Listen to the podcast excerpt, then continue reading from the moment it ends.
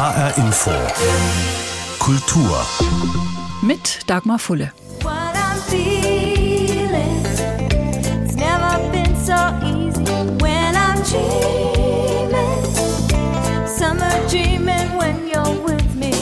Wenn der Sommer richtig heiß ist, so wie in diesem Jahr, dann träumen alle von Abkühlung. Für viele Großstadtmenschen ist dann das Ziel Nummer eins das Freibad. Rund zweieinhalbtausend Freibäder gibt es in Deutschland. Ganz große und eher kleine, Bäder mit riesigen Sprungtürmen und Liegewiesen, eher sportlich ausgerichtete und eher beschauliche.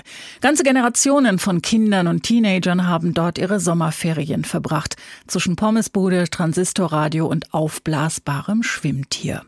Das Freibad hat in Deutschland noch gar keine so lange Tradition, weil öffentliches Baden jahrhundertelang verpönt war. Wer unbedingt wollte, ist in den Fluss gestiegen und musste mittels üppiger Bekleidung und schwimmender Kabinen alles tun, um möglichst unsichtbar zu bleiben. Heute dagegen ist vieles sichtbar, weswegen manche Bäder schon dazu übergegangen sind, ein Fotografierverbot zu verhängen. Von diesen rund zweieinhalbtausend deutschen Freibädern ist genau ein einziges nur für Frauen. Das Loretto-Bad in Freiburg. Tolle Sache, meinen viele. Da guckt kein Mann, weder anzüglich noch spöttisch.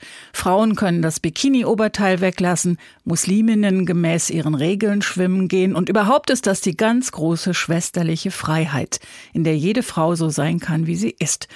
Soweit das Idealbild und die Theorie. Die Wirklichkeit sieht ein bisschen anders aus.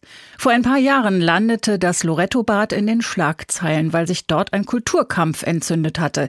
Nicht zuletzt an der Frage, ob eine männliche Badeaufsicht im Frauenfreibad arbeiten darf.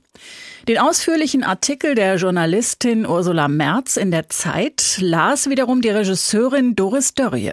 Sie machte aus dem Thema den Film Freibad, der am 1. September in die deutschen Kinos kommt. Ein Film über den Mikrokosmos Freibad und ein Film auch über weibliche Körperbilder. Ich bin schon mein ganzes Leben lang unzufrieden mit meinem Körper. Immer stimmt was nicht. Immer ist was falsch. Ich will ihn perfekt haben, weißt du, von Kopf bis Fuß. Aber so langsam glaube ich, dass ich das nicht mehr hinkriege. Dass er mir nie 100% gefällt. Verstehst du? Und dann sehe ich ein Foto von mir, von vor zehn Jahren oder von vor fünf. Und denke mir, da hast du doch einmal geil ausgesehen. Da fand ich aber auch schon, dass ich scheiße aussehe. Gedanken, die vielen Frauen sehr vertraut sind. Das ewige sich vergleichen, der ewige Stress mit dem eigenen Körper und auch mit dem der anderen Frauen. Da geht er, der Wackelpeter. Und das findest du jetzt lustig, ja? Ja, mein Körper ist mein Tempel. Komm, das sind doch alles alte Kamellen. Mein Körper gehört mir. Ja, wie ist das denn mit dem Körper? Gehört er mir, also jedem Menschen ganz persönlich, und kein anderer hat sich zu erlauben, ihn zu bewerten? Schön wär's. Regisseurin Doris Dörrie jedenfalls hat sofort erkannt, in diesem Thema steckt ein ganzer Film. Die Vorfälle im Loretto-Bad, Spitzname Lollo-Bad, waren Auslöser und Inspiration. Was ist da eigentlich genau passiert? Ja, Im Prinzip das, was bei uns im Film auch passiert, wobei die Abläufe dann ganz anders waren. Also da haben sich auch Gruppen von verschiedenen Frauen sehr in die Haare bekommen über die Frage, wie sieht man aus, äh, was zieht man an, was zieht man nicht an, wie verhüllt darf man sein, wie enthüllt muss man sein, darf man mit Straßenklamotten ins Wasser oder nicht oder oben ohne ins Wasser und so weiter und so weiter. Und das war dann als Konflikt auch nicht mehr zu lösen im Lollobad anscheinend. Und das äh, hat die Ursula Merz im Zeitartikel sehr genau beschrieben. Es hat mich sofort angesprungen als, als Möglichkeit, darüber doch auch sehr viele gesellschaftliche Konflikte zu erzählen, die wir gerade miteinander austragen. Warum ist das so? Also warum ist dieses Frauenfreibad nicht das Ideal, als dass es sich viele vielleicht vorstellen und wünschen? Naja, weil auch da, wie im Rest der Gesellschaft, sehr klare Vorstellungen aufeinanderprallen, wie man zu sein hat und auch wie man zu leben hat. Und hier geht es eben sehr konkret darum, wie man als Frau zu leben hat. Und da gibt es äh, Figuren wie die Eva, die eine Altfeministin ist und die meint, dass jede Form von Verhüllung, also auch ein Burkini, gegen die Freiheit der Frau geht. Ähm, und sie glaubt das felsenfest und ist auch willens, sich dafür sehr zu streiten, auch körperlich zu streiten sogar. Oder es gibt halt ihre Freundin Gabi, die wiederum ganz anders drauf ist, eigentlich eher konservativ, die dann aber letzten Endes sich als toleranter erweist. Es gibt die türkische Familie mit verschiedenen Generationen, erster, zweiter und dritter Generation. Es gibt die arabischen TouristInnen, die sich in dieses Frauenfreibad flüchten, weil sie anderswo in der Schweiz nicht mehr über die Straße gehen können, die aber auch nicht bereit sind, den Nikab auszuziehen, weil sie mit Nicht-Muslima in einem Bad sind und so weiter und so weiter. Es ist ja eine Binsenweisheit, aber es ist natürlich auch viel Wahres dran, dass Frauen, was ihr Äußeres betrifft, kritischer miteinander durchaus umgehen als Männer mit Frauen. Wir lachen dann vielleicht über Schimpfwörter, wie sie auch in ihrem Film vorkommen. Ist ja auch eine Komödie, also Burkini-Schlampe und FKK-Rentnerin oder Wackelpudding. Aber warum tun wir das? Warum sind wir Frauen oft so extrem kritisch gegenüber anderen Frauen? So sind wir konditioniert über viele, viele Jahrhunderte ist uns beigebracht worden und wir haben es als Mütter unseren Töchtern wieder beigebracht und die wieder ihren Töchtern, dass wir auf diesem Marktplatz bestehen müssen und dafür müssen wir auf eine ganz bestimmte Art und Weise aussehen. Und diese Konditionierung, die ist äh, schwer zu vergessen so schnell. Das wird lange dauern, bis wir die wirklich vergessen haben. Und gleichzeitig, was wir jetzt auch machen, ist, dass wir natürlich ständig in dem Vergleich sind, weil wir uns äh, auf den Social Media und überall spiegeln und da halt jede Menge Bilder von sehr schönen, idealen Frauenkörpern serviert bekommen, äh, mit denen wir uns automatisch vergleichen. Und das ist schwierig. Es ist schwierig, diesen Vergleich abzuschaffen und eben auch diese jahrhundertealte Konditionierung. Wenn heute gesellschaftliche Regeln, gesellschaftliche Rechte neu verhandelt werden müssen, so wie eben im Freibad, das ja auch in diesem Film gerade so als Mikrokosmos steht für die gesamte Gesellschaft und auch für viele unserer Alltagsorte. Wie kriegen wir das hin? Wie können wir das hinkriegen? Sie haben vorhin gesagt, das Loretta Bad in Freiburg ist im Grunde dran gescheitert. Naja, das versuche ich ja in dem Film zu erzählen, dass wir erstens mit Humor die Dinge angehen sollten und mit großer Offenheit und Neugier und dass wir miteinander sprechen sollten, also wirklich kommunizieren sollten. Wenn sich jeder auf seine Position zurückzieht, dann äh, kommen wir nicht weiter. Und da auch das als Chance zu begreifen im Moment, dass wir noch mal ganz anders über Dinge nachdenken können, eben auch über Geschlechterrollen nachdenken können, über Identität nachdenken können, über die Frage, wann ist denn eine Frau eine Frau? Das ist eine tolle Möglichkeit. Wie gut gelingt Ihnen das? Naja, ich habe ja mein eigenes Schulungsprogramm mir durch äh, die Arbeit an dem Drehbuch genommen. Ja, also ich habe da sehr viel dazugelernt. Ja. Sind Sie auch schon mal an Ihre Grenzen gestoßen? Natürlich komme ich immer wieder an meine Grenzen, wo ich dann auch nochmal wirklich nachdenken muss und mir überlegen muss, wieso habe ich denn diese Vorstellung? Woher kommt die denn eigentlich? Und wieso denke ich, dass das richtig ist? Und da immer sie, sich selber zu hinterfragen, finde ich, ist auch durchaus ein lustvoller Prozess. Sie haben das Drehbuch für Ihren Film nicht allein geschrieben, sondern zusammen mit zwei anderen Frauen. Wie hat sich das ausgewirkt auf die Geschichte, auf den Film, auf die Arbeit? Ich habe mir die beiden gesucht, äh, Karin Katschi und Martin Fricke, weil sie zwei andere Perspektiven mitgebracht haben. Einmal eine sehr junge Autorin und einmal eine Autorin mit migrantischem Background. Und äh, wir haben dann die verschiedenen Rollen wirklich wie in einem Rollenspiel miteinander durchgespielt und haben geschaut, wo sind die Konflikte und was können wir auch zuspitzen und was können wir auch voneinander lernen in den unterschiedlichen Perspektiven. Also es war so ein multiperspektivisches Schreiben, was ich wirklich nur empfehlen kann. Das hat großen Spaß gemacht und ich glaube, es hat auch wirklich viel gebracht, weil die anderen Perspektiven eine Wahrhaftigkeit auch mitbringen für die Figuren, die ich alleine nicht gehabt hätte. Ich hätte mir das alles ausdenken müssen. Ja, klar, kann man machen. Aber ob es dann so stimmt? Es geht um Konflikte, es geht um Rollen, es geht um Erwartungen, es geht um Dinge, die wir mitbringen seit Generationen. Also eigentlich lauter ernste Themen. Sie haben es aber in eine Komödie gepackt. Warum? Ja, weil gemessen an allen anderen Fragen, mit denen wir uns auch gerade rumschlagen, Krieg, Klimaerwärmung, Hunger auf der Welt und so weiter, sind das dann doch die kleineren Probleme. Und die auch mit einer gewissen Leichtigkeit zu behandeln, das war mir sehr wichtig. Also auch wirklich mit Selbstironie und auch zu schauen, ja, wo kann ich denn auch über meine vielleicht sehr vorgefassten Vorstellungen und ähm, Ideen auch lachen und sie dann vielleicht auch ein Stück weit revidieren. Sagt Doris Dörrie, Schriftstellerin, Drehbuchautorin, Dozentin, Regisseurin, zu ihrem neuen Film Freibad, der am 1. September ins Kino kommt. Schon im Juni ist ein Comicbuch erschienen, eine Graphic Novel von der Darmstädter Zeichnerin Paulina Stolin. Gleicher Titel, gleiches Thema und fast die gleiche Geschichte. Aber das ist kein Zufall und schon gar kein Plagiat, sondern volle Absicht, berichtet unsere Reporterin Yvonne Koch. Es war ein Telefonanruf, der Paulina Stulin vor etwa einem Jahr völlig aus der Bahn warf. Das ist total surreal. Ich habe wirklich gedacht, okay, ist jetzt der Punkt, wo ich so verrückt werde? Ja, ja, ich telefoniere mit Doris Dörrie. Mhm, ganz sicher. Also es hat sich sehr, sehr unwirklich angefühlt. Aber es war tatsächlich Doris Dörrie, die Schriftstellerin, Drehbuchautorin und Regisseurin. Und offenbar liest Dörrie auch gern Comics. Von dieser großartigen Comiczeichnerin Paulina Stulin. Von der hatte ich ein Buch gelesen bei mir zu Hause und fand das ganz toll. Dörrie selbst steckte da gerade mitten in den Dreharbeiten zu ihrem neuen Film Freibad. Und plötzlich war da eine Idee. Warum daraus nicht auch einen Comic machen? So kam es zu diesem Anruf und Paulina Stulin war kurz überfordert. Wäre ich überhaupt eh nicht drauf gekommen, den Stoff von jemand anderem zu verwirklichen. Aber da die Person die mich gefragt hat, Doris Dörrie war, habe ich eine Ausnahme gemacht und mich darauf eingelassen. Ab da waren die beiden Frauen in regem Kontakt. E-Mails, Drehbücher und Verträge wurden hin und her geschickt, erste Skizzen und Ideen ausgetauscht. Und im Folgenden hat sie mich dann im August 2021 zu den Dreharbeiten zu dem Film eingeladen und bin mit den SchauspielerInnen in Kontakt gekommen habe sie porträtiert, damit ich dann zu Hause bei mir am Tablet die zu Comicfiguren erwecken konnte. Und so ist es eigentlich kein Wunder, dass die Comicfigur der Kämpferin für Frauenrechte der Schauspielerin Andrea Sawatzki aus dem Dörje-Film ähnlich sieht.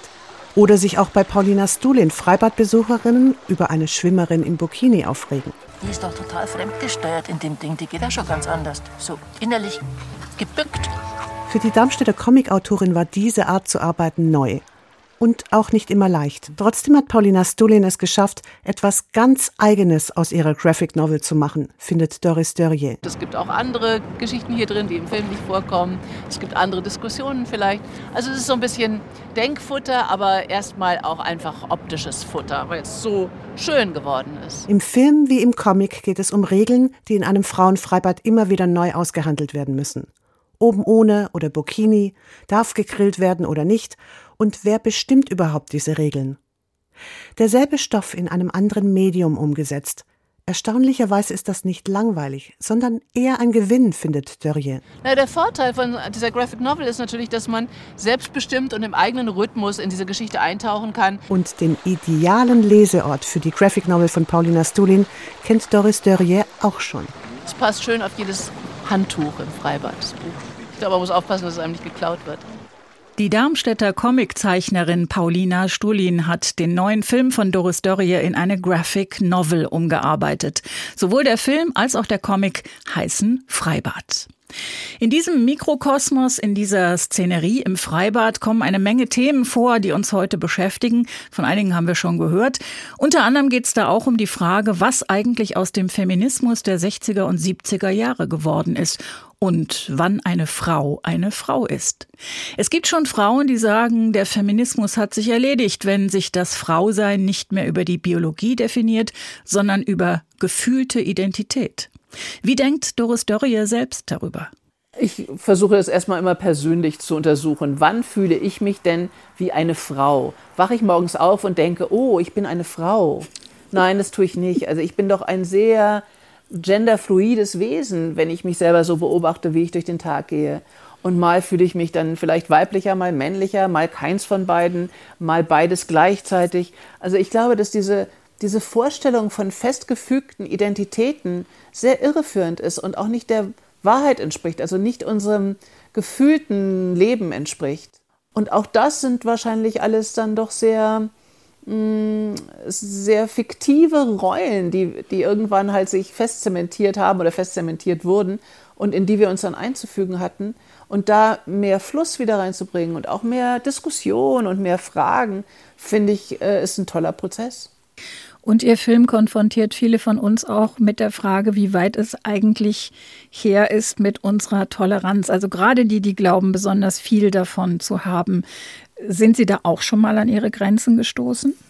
Ich stoße ständig an meine Grenzen und äh, finde das sehr interessant. Wo sind meine Grenzen genau? Und wie groß muss die Krise sein, damit ich dann an meine Grenzen stoße? Wann packe ich dann vielleicht auch Vorurteile aus, wenn es vielleicht um Nahrungsverteilung geht oder um Stromverteilung oder ich weiß nicht was. Also da äh, sich selber auch nicht über den Weg zu trauen, wenn man von sich immer sagt, ich bin aber so tolerant, ist auch ganz interessant, glaube ich. Und äh, man sollte eh, glaube ich, etwas misstrauisch werden, wenn Leute von sich selber immer sagen, sie wären so tolerant. Gehen Sie ins Freibad? Immer. Echt? Immer, immer, immer. Ja. Aber in meinem Umkreis ähm, sehe ich nicht so viele. Also meine Freundinnen gehen alle nicht. Aber ich gehe mit großer Begeisterung jeden Sommer mitten in der Stadt ins Freibad. Was mögen Sie dort? Warum gehen Sie dahin? Ich gehe natürlich dahin, um zu schwimmen. Klar.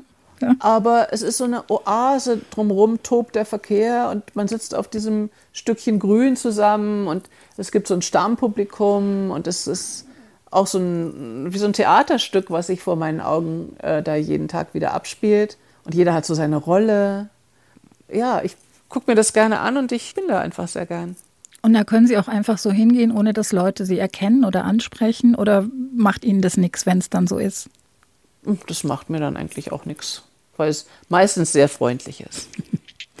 Und so ein Schwimmbad nur für Frauen, finden Sie so eine Idee gut? Ach ja, ich gehe sehr, sehr gerne in die Frauenbadi in Zürich, wann immer ich da mal die Gelegenheit habe. Das ist nicht so oft. Aber das ist schon sehr besonders. Das ist nochmal eine Oase mehr. Es ist nochmal die Steigerung der Oase. Das ist schon ganz schön.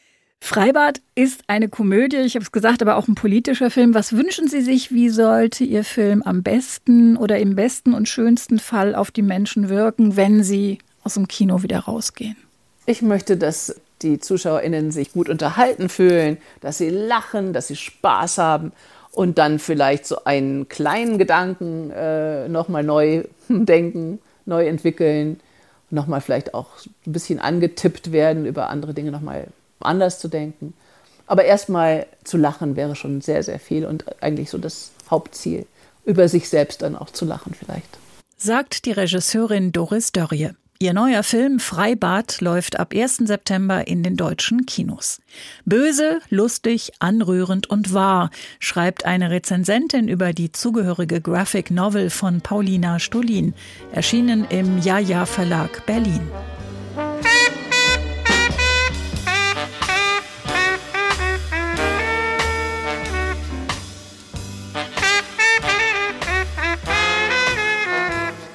Sommerträume führen fast immer auch ans Wasser, ans Meer, an einen See, an einen Fluss oder eben ins Freibad. Doris Dörrie hat gerade schon vom Frauenbadi in Zürich geschwärmt, einem nostalgischen Jugendstil-Flussfreibad aus Holz, das auf der Limmat schwimmt und am Ufer festgemacht ist. Und Zürich hat noch ein weiteres besonderes Freibad im Letzigraben.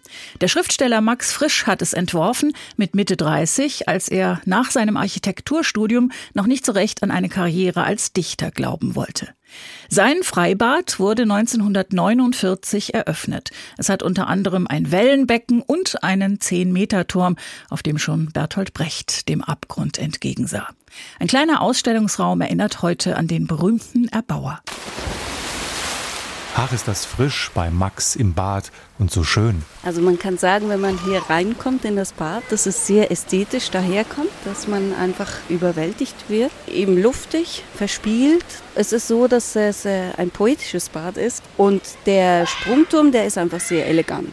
Christina von Holt ist die Chefin in dieser berühmten Badi, wie die Zürcher zu allen Badeanstalten sagen. Und das höchste der Gefühle im Freibad am Letzigraben ist tatsächlich der 10-Meter-Turm, den Max Frisch Kühn entworfen hat. Ein so außergewöhnliches Bauwerk, dass Max Frisch seinen Dichterfreund Bertolt Brecht unbedingt hier hochschleppen musste. Ich denke, er war sehr stolz darauf und er war auch sehr stolz, einen literarischen Kollegen, wovon er sehr viel Achtung hat, zu zeigen, was er drauf hat. Viel hat er drauf, der Zürcher Dichter Max Frisch als Architekt. Alles an diesem Projekt atmet Harmonie und Ruhe, schreibt die Neue Zürcher Zeitung bei der Eröffnung.